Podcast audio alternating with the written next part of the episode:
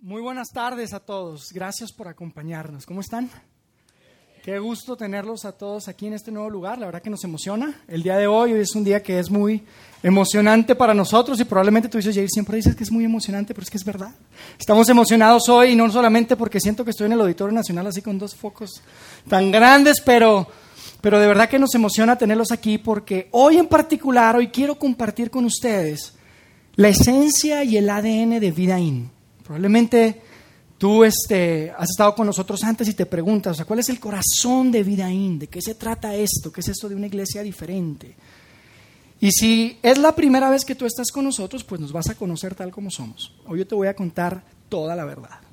Hoy yo te voy a decir de qué se trata esto, esto que estamos arrancando aquí en Ciudad de México y es algo que hemos estado haciendo desde hace muchos años en Saltillo, al norte, de Ciudad al norte del país, y en Monterrey también hace un poco más de cuatro años. Y si tú ya has estado con nosotros en algunos grupos grandes anteriormente y tú dices, sabes que yo soy parte de Vidaín, me encanta. Gracias por, por hacer esto junto con nosotros. Yo espero que hoy pueda ser un mensaje que te puedas llevar y que puedas decir, te puedas apasionar más de esto. Y puedas decir, sí, por eso yo soy parte de esto. Y si tú has estado viniendo también, pero tienes algunas dudas, probablemente dices, yo no sé si le entro o no le entro. ¿No? No se hagan, yo sé que muchos están pensando. Pero yo quisiera que hoy, ojalá pueda ser un mensaje que puedas entender y que puedas decir, ¿sabes qué? Mira, por eso yo estoy yendo ahí. Por eso yo soy parte de vida ahí y que podamos hacer esto juntos. Así que yo quisiera empezar. Yo quisiera empezar contándote un poco de mi historia personal de fe. Yo creo que todos tenemos una historia, todos tenemos un contexto diferente que tiene principalmente que ver con la familia en la que crecimos. Es un tema mucho del contexto religioso que nuestros padres nos, nos inculcan. Y yo quiero contarte que yo nací en un hogar cristiano y la costumbre de mi mamá era que todos los domingos nos llevaba a la iglesia. Todos los domingos. De los 52 domingos del año, mira, mínimo íbamos 51, prácticamente. Íbamos casi todo el tiempo. Y los domingos eran interesantes para mí porque comenzaban desde muy temprano, comenzaban como a las 7 de la mañana viendo en, familia con Chabelo. Ustedes se acuerdan de ese programa, ¿no? Yo me acuerdo que mi mamá me despertaba, me ponía la televisión a las 7 de la mañana y ella se empezaba a preparar para irnos a la iglesia porque a las 9 empezaba una clase de Biblia que le llamamos escuela dominical. Entonces, de 9 a 10, 15 aproximadamente teníamos una escuela de Biblia, una clase de Biblia. Y después a, las diez y media, teníamos como 15 minutos de, descanso, y después a las diez y media había un espacio donde cantábamos todos, cantábamos como media hora. Y después a las 11 de la mañana empezaba ahora sí la reunión, la buena, la de verdad, la reunión dominical, vemos el, punto, el culto dominical. Y eso duraba como dos horas, dos horas y media aproximadamente. Mira, para las 2.15 aproximadamente de la tarde del domingo salíamos a comer íbamos a comer y después de eso pues nos íbamos a la casa, pero la verdad ni siesta nos alcanzaba porque a las seis había que regresar a la iglesia otra vez y tenemos otra reunión de seis más o menos a ocho de la noche. Y ese es hora del domingo. Porque el miércoles regresábamos a la iglesia a una reunión de oración, los viernes íbamos a una casa para hacer una reunión con familias y el sábado regresábamos otra vez para una reunión de jóvenes. Y les digo cuál era mi actitud más recurrente durante ese tiempo, sobre todo cuando empecé a, crecer en la adolescencia y la juventud. Mi actitud más recurrente no era sentarme en primera fila con una aureola en mi cabeza.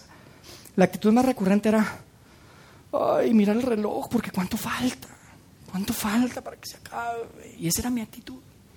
Y saben, independientemente de eso, hubo un momento en mi vida en la que escuché un mensaje en el que creo que me cayó el 20.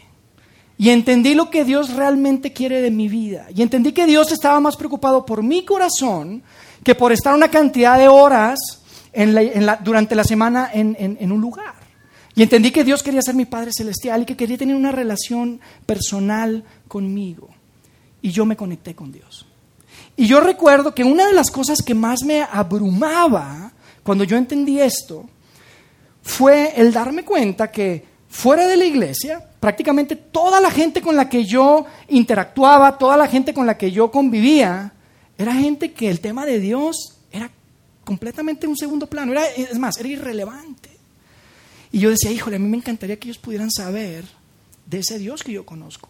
A mí me encantaría que ellos pudieran entender lo que yo he entendido.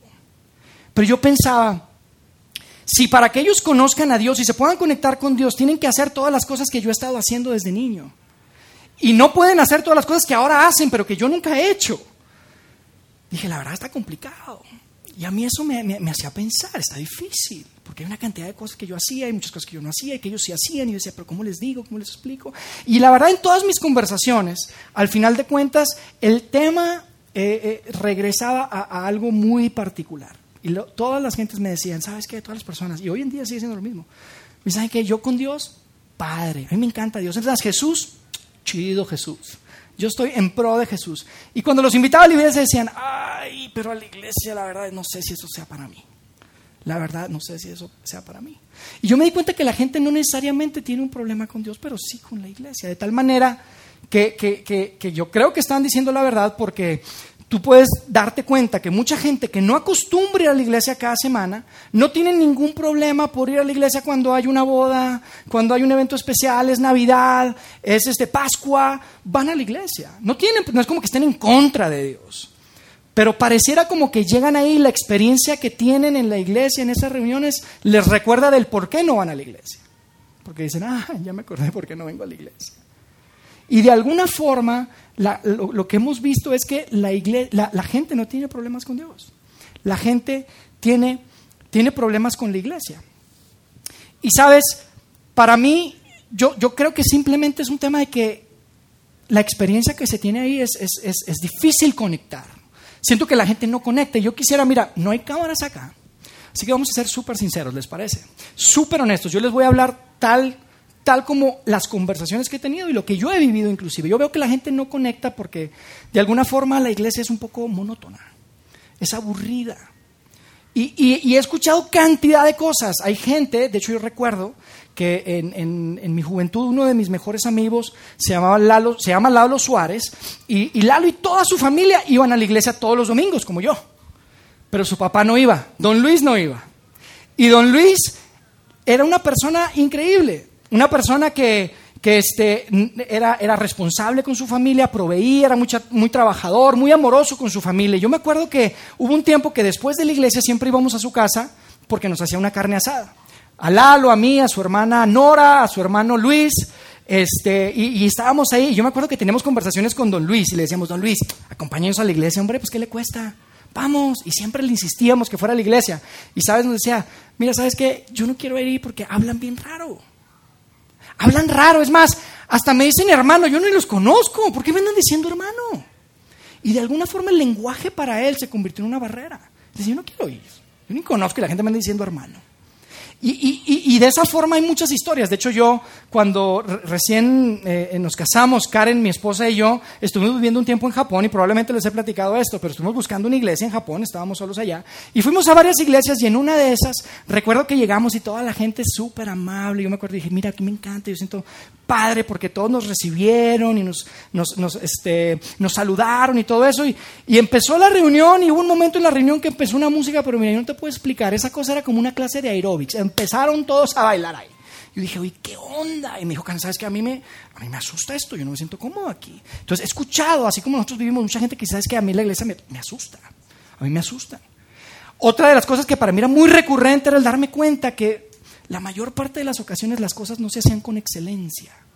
Sabes, cuando yo, cuando yo era joven, eh, me gusta mucho la música, entonces yo que ahí más o menos le toco la guitarra y recuerdo que yo era parte de los que tocaban la música para hacer cantos y sabes cómo nos preparábamos, llegábamos cinco minutos antes.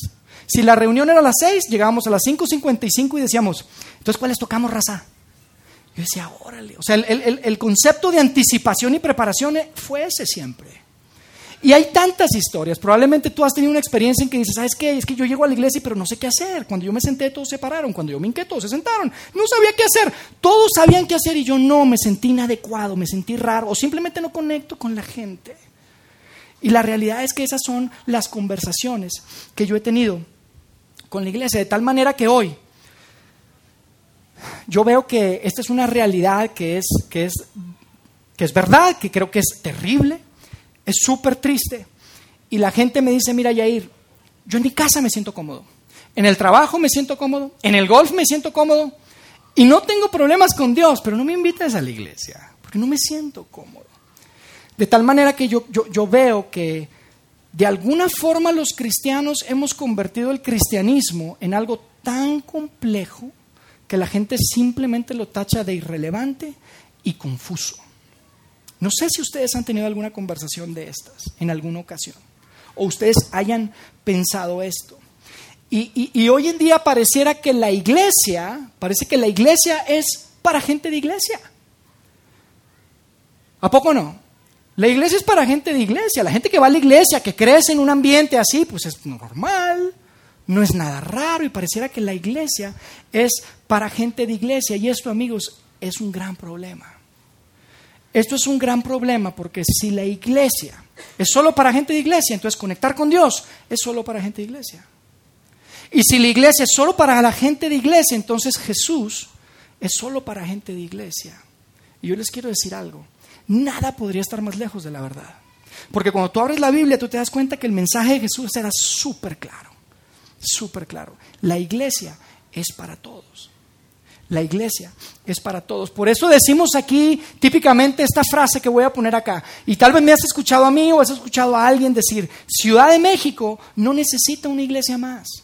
Lo que Ciudad de México necesita es una iglesia diferente y realmente creemos eso. Y nos vas a seguir escuchando decir esto porque creemos que Ciudad de México necesita una iglesia diferente y nosotros estamos soñando con hacer un espacio donde tú puedas sentirte súper cómodo. Por eso escuchas que repetimos y repetimos y decimos y el cafecito y la cosa, porque queremos que te sientas cómodo. Genuinamente queremos que tú te sientas tan cómodo que digas, sabes que yo puedo invitar gente ahí. Yo me puedo sentir tranquilo de invitar a mi jefe, puedo invitar a mi familia, puedo invitar a mis amigos y, me sentí cómodo y tal. Es más, escuché un mensaje que entendí, escuché un mensaje que inclusive puedo poner en práctica. Eso es lo que queremos hacer acá.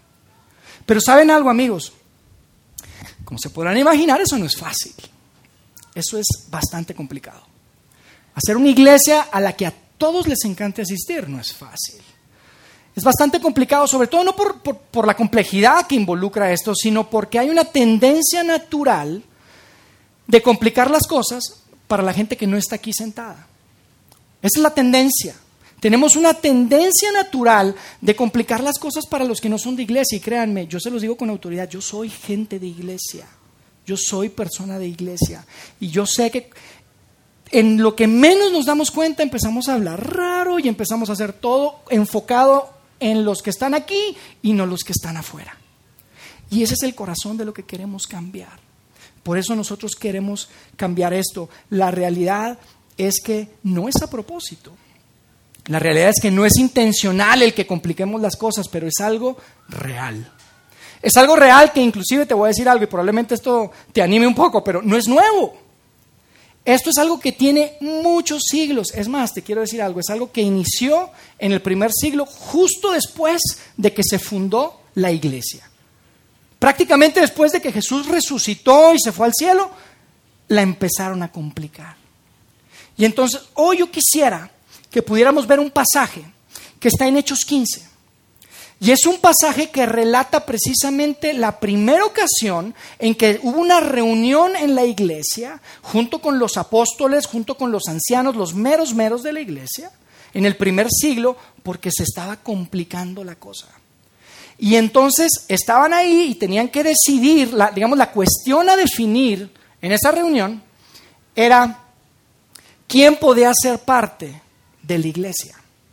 Era para quién fue creada la iglesia. Esa era la, discusión que tenían que decidir.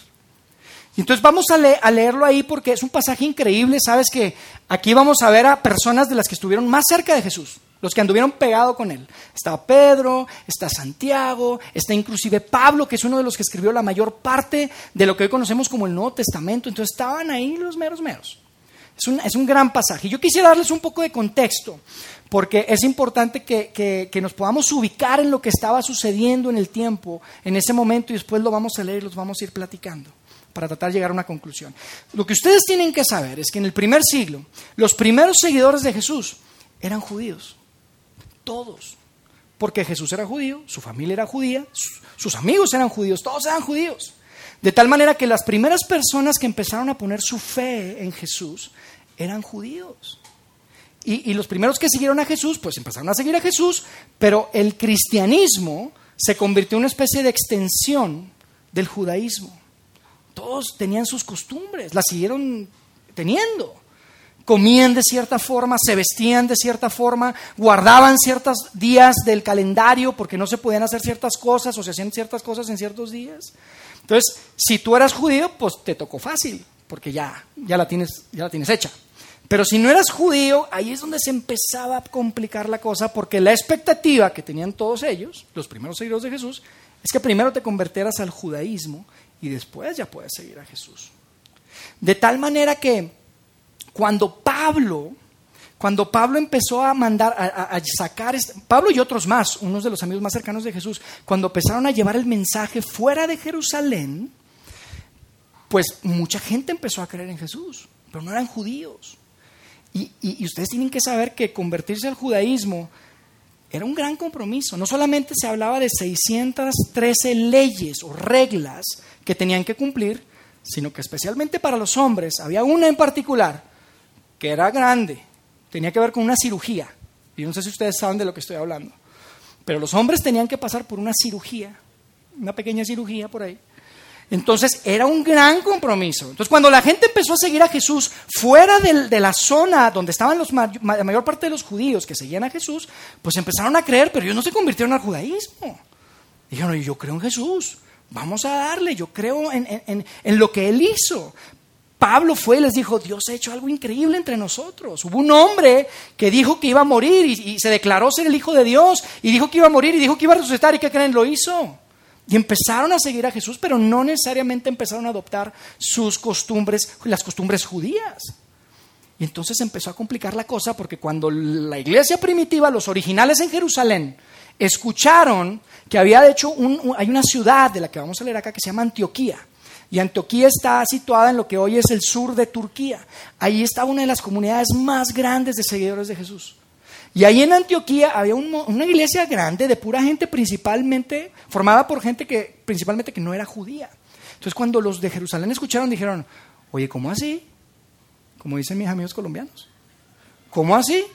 Si no es tan fácil, tienen que primero hacerse judíos, tienen que cumplir la ley, ¿Cómo que ya nada más van a seguir a Jesús y no se trata nada más de creer? Y entonces la reunión de la que vamos a leer ahora se trataba de, quería resolver eso, porque no se ponían de acuerdo. Y decían, yo creo que tienen que hacerse judíos. Y tú decías, no, pero yo no entendí eso. Entonces hay una reunión en donde van a definir eso. Y lo increíble es que tenemos la minuta de la reunión. En Hechos 15 está registrado por Lucas, un médico que, se, que, dice que él trató de registrar todas las cosas en orden en un libro anterior que escribió que se llama Lucas. Muy original el nombre, porque él se llamaba Lucas y se llama Lucas, y Hechos también lo escribe él. Entonces, él nos deja y nos permite asomarnos a lo que pasó en esa reunión. Y eso es lo que yo quiero que leamos hoy. Y yo te quiero decir algo, si eres una de las personas que la verdad no acostumbras ir a la iglesia, probablemente hoy es una de dos o tres ocasiones al año que te acercas a algo que, que tal vez tiene que ver para ti con Dios, yo te quiero decir algo, yo creo que te va a encantar este pasaje. Porque si alguna vez tú te has sentido inadecuado, has ido a una iglesia y te sientes que no sabes ni qué onda y te has sentido inadecuado porque no sabes las costumbres y las cosas, aquí vamos a leer de un grupo de personas que estaban pasando exactamente por lo mismo que tú has sentido. Entonces yo quiero que lo leamos juntos, ¿les parece? Y lo vamos platicando. Fíjense lo que dice ahí.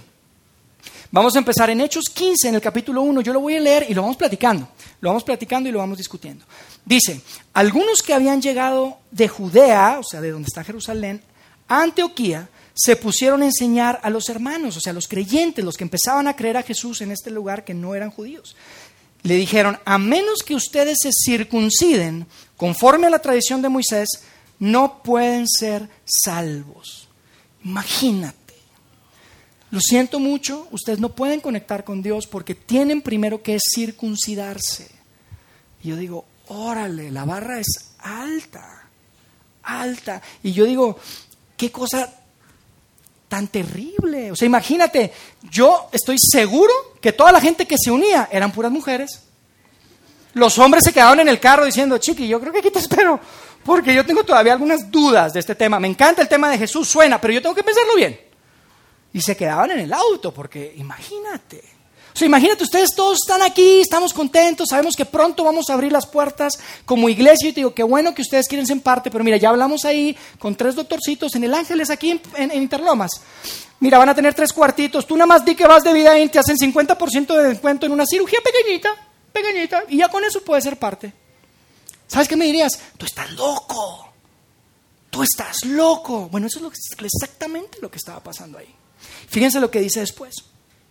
En el 2 dice, esto provocó un altercado y un serio debate de Pablo y Bernabé con ellos. Pablo y Bernabé eran las personas que habían iniciado y plantado esa comunidad, esa iglesia.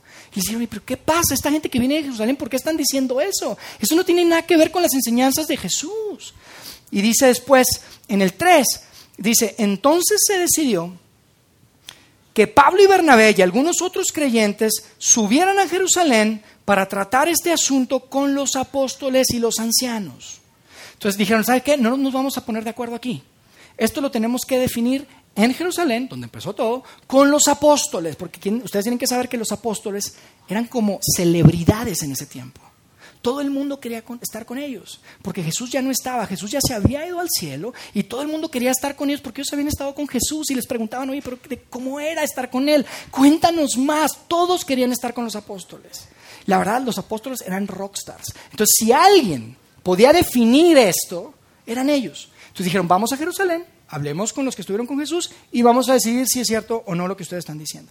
Entonces dice ahí, al llegar a Jerusalén en el 4, fueron muy bien recibidos tanto por la iglesia como por los apóstoles y ancianos, a quienes informaron de todo lo que Dios había hecho por medio de ellos. Vemos a Pablo y a Bernabé, llegan, los reciben, espectacular, empiezan a contarles, oye, no saben lo que está sucediendo en Antioquía, es espectacular, la gente está siguiendo, son miles y miles de personas que están siguiendo a Jesús. Entonces, ah, están contándole, ah, padre, están ahí, me imagino, en la iglesia, están todos este, en esto. Pero dice en el 5 que entonces, mientras estaban platicando, intervinieron algunos creyentes que pertenecían a la secta de los fariseos. Y yo quiero hacer una pausa aquí, quiero hacer un paréntesis porque esto para mí es súper poderoso. Los fariseos, yo no sé si ustedes saben quién son, pero los fariseos eran el grupo religioso que era responsable y tenían la autoridad de definir quién debía de morir por crucifixión o no. Eso lo que significa es que los fariseos estuvieron detrás de la crucifixión de Jesús. Y aquí dice que son parte de la iglesia. Están ahí opinando, parte de la iglesia. Yo digo, ¿qué pasó? ¿Qué fue lo que, los convenció? Yo te voy a decir algo, no fueron las enseñanzas de Jesús, porque ellos escucharon muchas veces las enseñanzas de Jesús. Si tú has leído algo de la Biblia, te das cuenta que siempre escuchaban, inclusive le querían poner trampas y le hacían preguntas cuando Jesús estaba enseñando. Tampoco fueron los milagros porque ellos presenciaron y vieron muchos de los milagros de Jesús y no creyeron en Él. Terminaron, de hecho, por los milagros fue que terminaron deshaciéndose de Jesús. Pero algo sucedió. Algo sucedió porque lo vieron morirse y después de tres días lo vieron caminando y lo vieron desayunando pescado frito con sus amigos en la playa. Entonces, ¿sabes qué dijeron? Dijeron, así se pusieron, dijeron, ups, creo que nos equivocamos. Cuando vieron a Jesús caminando y lo vieron vivo, dijeron, ah, caramba, creo que en este sí nos equivocamos. ¿Cómo es posible si era el Hijo de Dios? Entonces, esta gente, que eran los que crucificaron a Jesús, ahora son parte de la iglesia. Imagínense el tema. Y entonces ellos, dice que, que tomaron la palabra y ellos afirmaron, ahí en el 5, vamos a seguir conversándolo ahí, dice que los fariseos dijeron, es necesario circuncidar a los gentiles y exigirles que obedezcan la ley de Moisés. En otras palabras, dijeron, mira, qué bueno que creen en Jesús, qué bueno que igual que nosotros ya creen en Jesús, qué bueno que creen en la resurrección de Jesús, pero no es tan fácil, amigos. No pueden nada más creer. Tienen que circuncidarse, tienen que seguir todas nuestras costumbres, tienen que convertirse al judaísmo. Y yo pienso, digo, órale, estaban ahí, cuchillo, me imagino que decían todos, cuchillo. Y fíjense lo que dice después en el 7, vamos a brincarnos por ahí un verso, dice, después de una larga discusión, Pedro tomó la palabra, ustedes se acuerdan de Pedro, este hombre que cerca con Jesús. Dice que Pedro tomó la palabra, imagino que se levantó y dijo, hermanos, ustedes saben que desde un principio Dios me, me, escogió de entre ustedes para que por mi boca los gentiles oyeran el mensaje del Evangelio y creyeran. En otras palabras, Pedro les dice, raza, compadres, yo soy de ustedes. O sea, somos de los mismos. Nosotros empezamos todo esto. Ustedes saben que Dios me escogió a mí desde hace tiempo para que yo llevara este mensaje no solamente a los judíos, sino a los gentiles. Y ustedes tienen que saber, en el lenguaje del primer siglo había nada más judíos y no judíos. Y los no judíos eran gentiles. Entonces, cuando tú escuchas gentiles, era cualquier persona que no era judía. Entonces, Pedro está diciendo, oye, ¿ustedes saben? Ustedes saben que, que, Dios me escogió a mí para llevar este mensaje. Y lo que es importante que ustedes sepan es que Pedro, Pedro, era un hombre que era apasionado por la tradición judía. Era, era un tema, él creció ahí. Y eso significa que para Pedro había cosas que se le complicaban. Sobre todo cuando empezaba a convivir con gente que no era judía, a él se le complicaba, porque era un apasionado de la tradición judía. Y entonces había una historia que andaba circulando que Pedro había recibido una revelación de Dios de forma sobrenatural, en donde a Pedro le quedó clarísimo que el mensaje de Dios no era solo para los judíos, sino también para los gentiles. Y esto lo habían escuchado. Entonces Pedro eh, de alguna forma escuchó que Dios le dijo un mensaje claro y le dijo, ¿sabes qué, Pedro? El mensaje no es solo para los judíos, es para todos. Pedro, yo no estoy a favor de la tradición, yo estoy a favor de la gente. Y a Pablo le quedó clar, a Pedro, perdón, le quedó clarísimo esto. Entonces Pedro es el que está tomando la palabra y está diciendo esto. Fíjense lo que dice en el 8 después. Dice, Dios, está hablando Pedro y les dice ahí a, toda la gente, Dios que conoce el corazón humano, o sea, Él sí conoce el corazón humano, probablemente ustedes no, pero dice, Dios que conoce el corazón humano mostró que los aceptaba dándoles el Espíritu Santo lo mismo que a nosotros, judíos. Y yo creo que este fue un momento en que todos se quedaron en shock. Todos los judíos se quedaron en shock, porque ellos creían que el Espíritu de Dios, el Espíritu Santo, era exclusivo y reservado para ellos. Y mira, nosotros creemos que cuando una persona decide poner su vida a entera disposición de Dios y quiere seguir a Jesús y entrega todo lo que es a Jesucristo, creemos que Dios entra en su vida y Dios empieza a impactar tu vida, tus prioridades cambian, hay muchas cosas que suceden. Creemos que eso sucede, pero en ese tiempo cuando el Espíritu de Dios entraba en la vida de una persona, era de una forma visible, era evidente. Y tenía que serlo, porque en ese tiempo vivían una persecución terrible. Entonces, en ese tiempo Dios permitía que cuando el Espíritu Santo entraba en la vida de una persona y realmente creía y confiaba y tenía su confianza en Jesús, no había duda. Lo veían, se veía, era evidente. Entonces Pedro le está diciendo, ¿sabes qué? Estos que no son judíos ya recibieron el Espíritu Santo, igual que nosotros. Entonces está Pedro diciéndoles esto. Y después les dice en el 9, sin hacer distinción alguna entre nosotros y ellos, ya no hay judíos y gentiles, ya no hay buenos y malos, ya no hay puro e impuro. Dios, fíjense lo que dice, purificó sus corazones por la fe. No hay diferencia entre nosotros y ellos y Dios decidió purificar sus corazones por medio de la fe, no por tradiciones, no por costumbres, no por qué haces o por qué no haces. Dios los purificó por la fe y no tuvieron que hacer nada más que creer. En el 10 sigue hablando Pedro, él tiene la palabra y dice, entonces, ¿por qué tratan ahora de provocar a Dios poniendo sobre el cuello de esos discípulos que están creyendo un yugo, una carga que ni nosotros ni nuestros antepasados hemos podido soportar. Amigos, ni siquiera fuimos capaces nosotros de cumplir la ley al pie de la letra. Si alguna vez has estado en una iglesia y tú sientes que son una bola de hipócritas, Pedro conectaría contigo con ganas. Porque Pedro está diciendo, ¿sabes qué? No sean hipócritas. No sean hipócritas. Ni nosotros hemos logrado cumplir la ley al pie de la letra. Y yo creo que Pedro probablemente se paró por ahí y dijo, Robertito, Robertito, no te hagas. Yo te conozco. Te vi la semana pasada en el templo, un sacrificio, y no era un pajarito, eran dos pajaritos. ¿Qué has de haber hecho? Te vi, rompiste la ley. Pedrito, yo te vi el fin de semana estar, ha de haber estado súper bueno el fin de semana porque no eran pájaros, era un becerro el que llevaste al, al templo para un sacrificio. No hemos podido cumplir ni nosotros la ley y ahora queremos ponérselos a ellos. No seamos hipócritas. Entonces yo creo que estaba todo silencio. Estaban todos ahí en, la iglesia, en la reunión, estaban todos callados, todos estaban... No, pues yo creo que sí tiene razón. Fíjense lo que dice después. Dice, nosotros creemos que todos, todos somos salvos de la misma manera, por la gracia no merecida que proviene del Señor Jesús. Me encanta, me encanta Pedro, porque dice, ¿sabes qué? Todos, Aquí no se trata de judíos y no judíos, no se trata de los de adentro y los de afuera. Todos somos salvos por la gracia del Señor Jesús.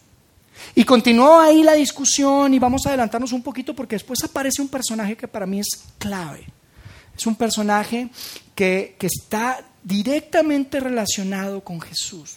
Se llama Santiago. Y hay varios Santiagos en la Biblia, a veces es difícil entender quién es quién, pero este Santiago en particular es un Santiago que era parte de la familia de Jesús. Este Santiago, la Biblia lo identifica como el hermano de Jesús. E independientemente que los expertos no se ponen de acuerdo que si era medio hermano, que si era un hijo de José, de una, una relación anterior, el caso es que Santiago creció con Jesús. Era su hermano. Y saben qué, siendo su hermano, Santiago llegó tarde a la fiesta, él no creía en Jesús. Al principio no creía. Y yo les voy a decir algo, yo tengo un hermano mayor. Y si un día mi hermano llega y me dice, Jair, es que soy el hijo de Dios, mira, te garantizo que no le creo nada. Es mi hermano. O sea, ¿qué tendría que hacer tu hermano para convencerte que eres el hijo de Dios? Imposible. Imposible. Entonces, Santiago yo creo que, que, sintió lo mismo y llegaba y yo creo que veía los milagros y decía, carnal, buen truco, no eres hijo de Dios. O sea, no creía en él hasta después. Fue hasta que lo vio caminando después de haber estado en una cruz que dijo, mi hermano es el hijo de Dios. Mi hermano es el Hijo de Dios. Y entonces en esta etapa, Santiago ya no solamente es un seguidor de Jesús, sino que toma un lugar súper importante, era el número uno de la iglesia en Jerusalén, porque todos los apóstoles ya habían salido de Jerusalén a llevar el mensaje a otras partes. Entonces Santiago, el hermano de Jesús, se queda como el mero mero de la iglesia. La verdad es que Santiago es el que iba a tomar la decisión. Santiago, lo que, lo que él dijera, eso es lo que se iba a hacer. Entonces todos estaban esperando que Santiago tomara la palabra. Y amigos, lo que dice Santiago a continuación es exactamente lo que nosotros queremos hacer. Eso es exactamente el corazón de la iglesia que queremos hacer. Fíjense lo que Santiago dijo en el verso 19. Dice, y entonces mi opinión es que no debemos ponerles obstáculos a los gentiles que se convierten a Dios. No debemos ponerles obstáculos. Santiago se paró y seguramente dijo, ya escuché a Pedro, ya escuché a Pablo, ya escuché a los fariseos, mire, ya escuché todo, les voy a decir qué vamos a hacer. Esta es mi conclusión, ya va, como dicen mis amigos venezolanos, ya va. Dejemos de ponerles trabas. Ellos se quieren acercar a Dios. Quitémosles todas las trabas. Y saben que creo que este es un verso que debería estar enmarcado en grande en todas las oficinas, en todas las salas de juntas, de todas las iglesias del mundo. Eso es lo que creo. Y eso es lo que nosotros queremos hacer, amigos. Lo que queremos hacer es quitar absolutamente todos los obstáculos para la gente que se quiere acercar a Dios. Porque sabes que creemos que son multitudes los que se quieren acercar a Dios y la estamos complicando. Creemos que son multitudes porque amigos, ¿quién no quiere saber que tiene un Padre celestial? ¿Quién no quisiera eso? ¿Quién no quisiera tener la posibilidad de dejar malos hábitos? ¿Quién no quiere tener un matrimonio increíble? ¿Quién no quiere tener hijos que sean sanos emocionalmente? Pero le hemos complicado hemos complicado mucho. Fíjense lo que dice después acá. Dice en el 20, dice, al contrario, vamos a quitarles todas las trabas, dice, al contrario, dice, vamos a escribirles, hicieron una carta, y decirles que se abstengan de comer alimentos ofrecidos a ídolos, de inmoralidad sexual, de comer carne de animales estrangulados y de consumir sangre. Y yo creo que los fariseos dijeron, oye, ¿no son ni diez esos? ¿Eso es todo? Realmente son dos cosas. Una que tiene que ver con los alimentos, que ni siquiera aplica para nosotros porque era un tema más de costumbres de ese tiempo, y la otra que sí es un pilar del cristianismo que tiene que ver con la pureza sexual. Vamos a pedir, mira, olvidémonos de 613. Vamos a decirles que solamente hagan esto. Porque fíjese, más adelante dice, pues esas leyes de Moisés se han predicado todos los días de descanso en las sinagogas donde hay judíos en cada ciudad durante muchas generaciones. En otras palabras, Santiago dice, mira, yo entiendo que van a empezar a mezclarse, van a empezar a convivir judíos con no judíos, y lo que queremos es que sean sensibles. Digámosles a los gentiles que sean sensibles a las cosas ah, que comen los judíos. Es como si yo los invito a una asado a mi casa y llegan ustedes con unos tacos de sesos así de esos. Y le digo, a mí no me gusta. Era exactamente lo mismo. Sean sensibles a las costumbres culinarias de los judíos. Y la otra, que si es un pilar del cristianismo, tiene que ver con la pureza sexual. Porque eso complica todo. Eso complica todo. Entonces, eso sí lo tenían que seguir. Y eso fue todo lo que les dijo. Ni siquiera los diez mandamientos, dijeron los fariseos, oye, ¿qué onda? No, no, tienen que hacer nada. Y fíjense lo que dice en el 30 y 31 y con esto terminamos el pasaje. Dice, una vez despedidos, terminaron la reunión, porque lo que dijo Santiago es lo que se iba a hacer. Dice, y ellos bajaron a Antioquía, donde reunieron a la congregación. Yo imagino todos estaban así esperando, ¿y qué va a pasar? ¿Qué va a pasar? Especialmente los hombres. Dijeron, y entregaron la carta. Dice, los creyentes la leyeron y se alegraron por su mensaje alentador. ¿Y saben quién creo especialmente que se alegró? Los hombres. Estaban, uh, nos libramos. Y la carta estaba firmada Pedro, Santiago, los apóstoles y todos estaban, wow, sí podemos ser parte de la familia de Dios. Solo tenemos que creer. Sí podemos formar parte, sí podemos ser parte de la iglesia. Y a mí me encanta esto, amigos. Me encanta esto y la verdad me conmueve. Me conmueve porque veo un grupo de personas que estaban contentas, estaban alegres, probablemente estaban seguramente celebrando. ¿Saben por qué estaban celebrando? Porque se podían acercar a Dios y no tenían que hacer nada. No tenían que hacer nada y a mí me emociona esto. Imagínense aquí en Ciudad de México. Imagínense que mañana en los medios de comunicación y en el Excelsior y en el Universal y en el Reforma aparecen ahí las noticias diciendo miles y miles y miles de mexicanos y extranjeros viviendo en Ciudad de México están felices. Desde Interlomas hasta Santa Fe, hasta Polanco, hasta el sur, hasta Cuautitán Izcalli, satélite. Miles de mexicanos felices porque saben, porque entienden que se pueden acercar a Dios y no tienen que hacer nada.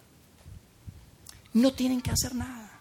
Y yo sé que si tú tienes una historia de iglesia, probablemente me escuchas decir, no tienen que hacer nada y dices, hmm, ¿cómo que no tienen que hacer nada? Pero no tienes que hacer nada. No hay nada que tengas que cambiar en tu vida para acercarte a Jesús. ¿Me escuchaste bien? No hay nada que tengas que cambiar en tu vida para acercarte a Jesús. Definitivamente cuando te acercas a Jesús, tus prioridades cambian y tu vida cambia. Pero tú no tienes que hacer nada para acercarte a Jesús. Y eso es lo que queremos hacer, amigos. Pero se nos olvida que Dios nos dijo esto hace más de dos mil años. Ustedes se acuerdan de este verso que es muy famoso, que dice, porque de tal manera amó Dios a quién? A los de iglesia, a los religiosos, a los buenos, a los que cumplen la ley, a los judíos. No. ¿Qué dice? Porque de tal manera amó Dios al mundo. Al mundo. Amigos, Dios, Dios es para todos. Jesús, Jesús es para todos. Y la iglesia es para todos. La iglesia es para todos. Después de que esto sucedió, desafortunadamente no pasaron ni 100 años y se empezó a complicar otra vez. Y pasaron 300 y se complicó más. Pero fueron varios siglos los que pasaron cuando la iglesia pasa por una de las etapas más oscuras de su historia. Porque en el año 10, en el año 1095, ustedes recuerdan, se levantaron las famosas cruzadas. Y la iglesia levanta un ejército y los mandan a Tierra Santa a Jerusalén, a matar a todo el que se atraviese. Nosotros tenemos que recuperar lo que es nuestro. Y mataron a miles y miles de personas. La complicaron. La complicaron. Y en el año 1400 algo, al final del, del siglo XV, ustedes probablemente lo saben, en España, la Santa Inquisición, donde la iglesia junto con el gobierno real decidieron que iban a perseguir a todos los judíos y los iban a sacar de España. Y todo aquel que no siguiera las cosas que ellos decían que tenían que hacer eran herejes. Y mataron a miles y a miles de personas en el nombre de Jesús. ¿Cómo? La complicaron. Y justo después de eso, ustedes conocen la historia, se levanta un sacerdote católico llamado Martín Lutero. Este era un fraile y dijo, oiga, la estamos complicando. Tenemos que hacerla más sencilla. Se trata de creer, porque había tanta gente que estaba al margen de la tradición católica y seguramente yo pienso que había tanta gente que decía, me encantaría ser como ustedes. Seguramente Dios los ama a ustedes, miren todo lo que hace, ustedes sí pueden participar. Yo no puedo participar porque no tengo los medios, no tengo la educación, no sé leer latín, no tengo el dinero. Y muchos querían participar y no podían. Y Martín Lutero se levantó y dijo, ¿sabes qué? La tenemos que simplificar, se trata de creer. Y eso provocó una crisis grande en la, en la Iglesia Católica y resultó en un resurgimiento de la Iglesia Católica, pero no solamente eso, sino que nace un movimiento, el movimiento protestante. Pero no pasaron ni 100 años y la volvimos a complicar, porque nacieron las denominaciones, las famosas denominaciones. Eh, somos bautistas, no, nosotros somos pentecostales, no, nosotros somos luteranos, nosotros somos anglicanos, nosotros somos, asamblea. Yo tengo la razón, no, yo tengo la razón, no, yo tengo la razón, yo tengo la razón. Y los de afuera dicen, oye, ni ustedes se ponen de acuerdo, amigos pues ¿a quién sigo? Y la complicamos otra vez. Y parece que a través del tiempo a la iglesia se le ha dificultado entender que se trata de construir puentes, no levantar muros. Se trata de ganar a las personas, no de conquistar a las personas, no de marginar a las personas. Y por eso, amigos, hace 14 años empezamos a hacer esto en la ciudad de Saltillo, con un sueño de derribar todas las barreras. Por eso hace un poco más de cuatro años lo hicimos en Monterrey. Y por eso pronto queremos abrir las puertas de nuestro grupo como una iglesia aquí en Ciudad de México. Porque creemos que son multitudes las que se quieren acercar a Dios. Pero se las estamos complicando. Y lo que vamos a hacer es que vamos a derribar todas, absolutamente todas las barreras que sean necesarias. Si es la barrera del lenguaje, la vamos a quitar. Si es la barrera de la religiosidad, la vamos a quitar. Si es la barrera de no hacer las cosas con excelencia, vamos a hacer las cosas con excelencia. Vamos a hacer lo que sea necesario, amigos, para que si llega aquí una madre soltera, perdón, pueda saber que Dios la ama y que Dios no la juzga y que Dios está ahí para ayudarle a criar a su hijo. Y si llega aquí un matrimonio emproblemado, que pueda saber que Dios está a favor de su familia y si llega aquí un joven pueda saber que Dios no está para quitarle la diversión, Dios está para que se divierta más y mejor. Eso es lo que queremos hacer. Amigos, en Vidaín no contamos nuestro éxito con la cantidad de gente, la cantidad de personas que tenemos. Contamos nuestro éxito con la cantidad de historias que escuchamos. Y yo quisiera que me acompañaran a escuchar una historia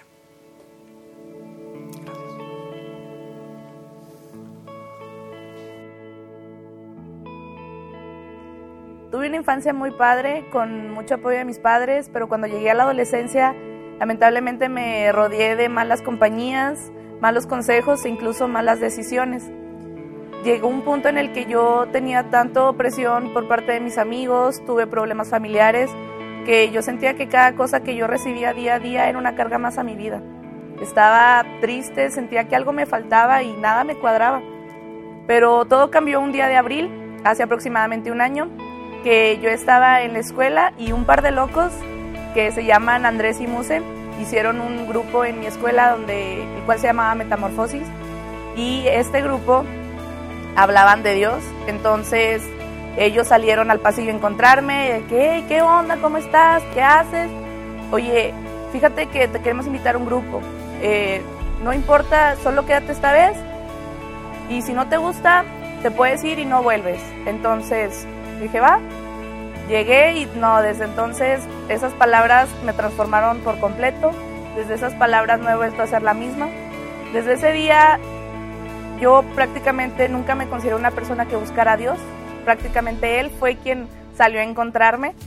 Y desde ese día yo fui transformada por completo. Fueron días de alegría, han sido días de gozo, de muchos aprendizajes. Yo estoy muy agradecida con Dios desde entonces porque ha sabido poner a las personas indicadas a lo largo de mi camino. He tenido varias luchas, obviamente desde que yo acepté a, Cristo en mi corazón, fue una batalla en varios aspectos.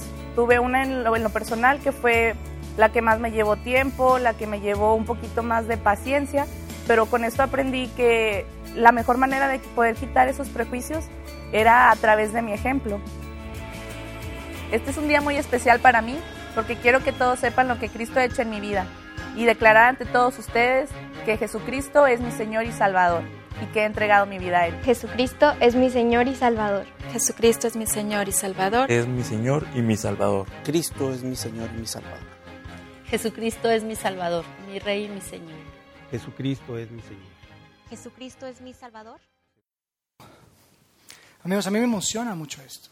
Me emociona, me emociona muchísimo porque yo creo que en esta ciudad hay muchas historias por contar. Yo creo que hay historias de hombres, de mujeres, de niños, de jóvenes, que sus vidas pueden ser transformadas por tener una relación creciente con Jesús. Así que vamos a quitar todas las barreras. Vamos a hacer todo lo que sea necesario para quitar todas las barreras y que más personas puedan conocer a Jesús y declararlo como su Señor y su Salvador. Porque la iglesia, amigos, la iglesia no es para gente de iglesia. La iglesia es para todos. Vamos a hacer una oración. Dios, gracias, gracias por la oportunidad de estar acá y poder soñar con hacer un lugar donde mucha gente te pueda conocer, Dios.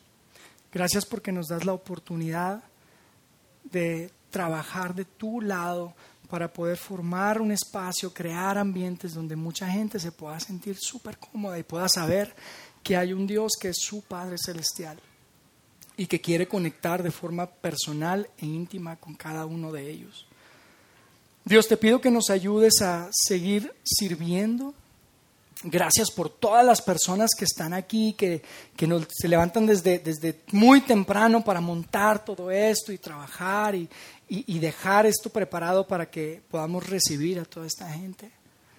Gracias Dios porque nos das la oportunidad de ser parte de esto, dando de nuestros recursos y te pido que también haya más personas que se puedan unir para dar más de sus recursos y que podamos seguir avanzando este sueño que sabemos y que conocemos que es un sueño que nació en tu corazón. Que más gente pueda seguir invitando y que más personas se puedan conectar, Dios, que puedan saber que tú no eres solo para la gente que va a la iglesia, eres un Dios que está a favor de las personas, a favor de la gente. Y que tu amor es tan grande, tu amor es tan grande que, que es suficiente para absolutamente todas las personas y que puedan poner su fe en tu Hijo Jesucristo de una forma genuina y que podamos escuchar más vidas cambiadas, más vidas transformadas. Gracias porque nos permites estar en este nuevo lugar ponemos en tus manos nuestros planes en las semanas que siguen para que podamos eh, avanzar en esto que estamos haciendo juntos. Gracias de nuevo Dios, nos ponemos en tus manos y que este grupo de familias pueda crecer y que muchas personas te puedan conocer como su Señor y su Salvador. Esto oramos en el nombre de Cristo Jesús, tu Hijo. Amén. Amén.